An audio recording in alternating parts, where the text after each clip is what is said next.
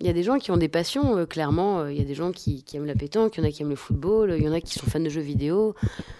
J'ai un pote, il arrive chez quelqu'un, il parle de la clim parce que son métier c'est être climatiseur et qu'il a toujours des choses à raconter sur une clim.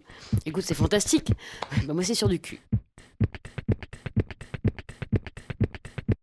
Depuis la vingtaine, j'ai eu le goût de, m'enseigner autour du sexe, d'avoir de, une culture du sexe en fait.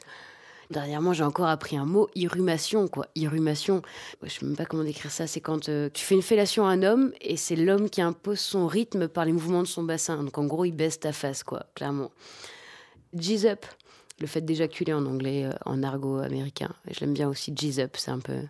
Ça sonne, ça sonne quelque chose de sale et de jazz en même temps. Je sais pas, ça, ça me fait bien ce mot j'ai plein de bouquins sur la culture et le sexe, quoi, qui sont liés à ça.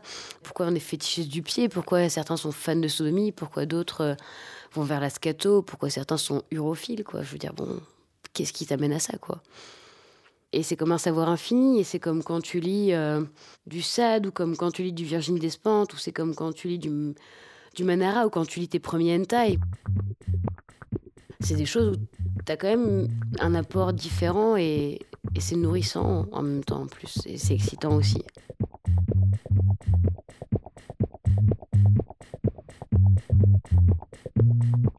C'est vrai que les hommes ont différentes éjaculations. Je vais commencer par les éjaculations parce que c'est là que je trouve que c'est le plus intéressant. Vraiment, il y a l'éjaculation banale, c'est celle qui est là pour se vider, se purger, que je trouve atroce. Et d'ailleurs, ça me fait mal à mon ego à chaque fois. Je suis là, mais t'as éjaculé, mais ça se voit que t'as pas pris de plaisir. Et pour moi, c'est monstrueux t'as l'éjaculation où t'as le petit plus de plaisir et là tu vois que ça commence à se détendre. T'as aussi les hommes qui sont pré-éjaculateurs. J'ai jamais trouvé ce que c'était. En fait, ils mouillent avant d'éjaculer. Ils ont déjà un espèce de pré-éjaculat. Et après, ils éjaculent. C'est très très fort ça. Du coup, tu sais déjà qu'ils vont éjaculer quand tu les as en bouche parce que tu as déjà ce, ce pré-éjaculat qui arrive. Il y a aussi le fait que tous les hommes, non pas tous, mais beaucoup d'hommes fassent l'escargot quand ils sont très excités et qui commencent déjà à produire ce, petit produit qui font, qui font l'escargot du bout de leur bite. Là, je trouve ça toujours aussi mignon, moi. je trouve ça excitant et mignon à la fois. Il y a tellement d'éjaculations et le meilleur, c'est quand tu vois le moment où l'homme arrive à avoir ses éjaculations de folie avec alors, je, je, ressens pas pour eux, mais c'est limite un orgasme. Le moment où ils voient des étoiles, le moment où ils ont la tête qui tourne, quand ils n'arrivent plus à rester assis, quand tu les vois certains qui crient comme des fous, parce qu'il y a ceux qui sont vraiment très expressifs.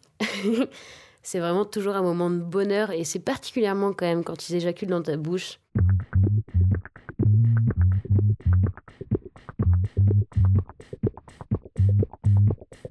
Après, euh, concernant la forme des bites, euh, bah ça c'est infini. Il y a, y a même c'est comme les vagins, c'est comme les sexes féminins entre les petites lèvres, les grosses lèvres, celle qui dépasse, celle qui dépasse pas, celle qui est plus fripée, plus claire, avec ou sans poils.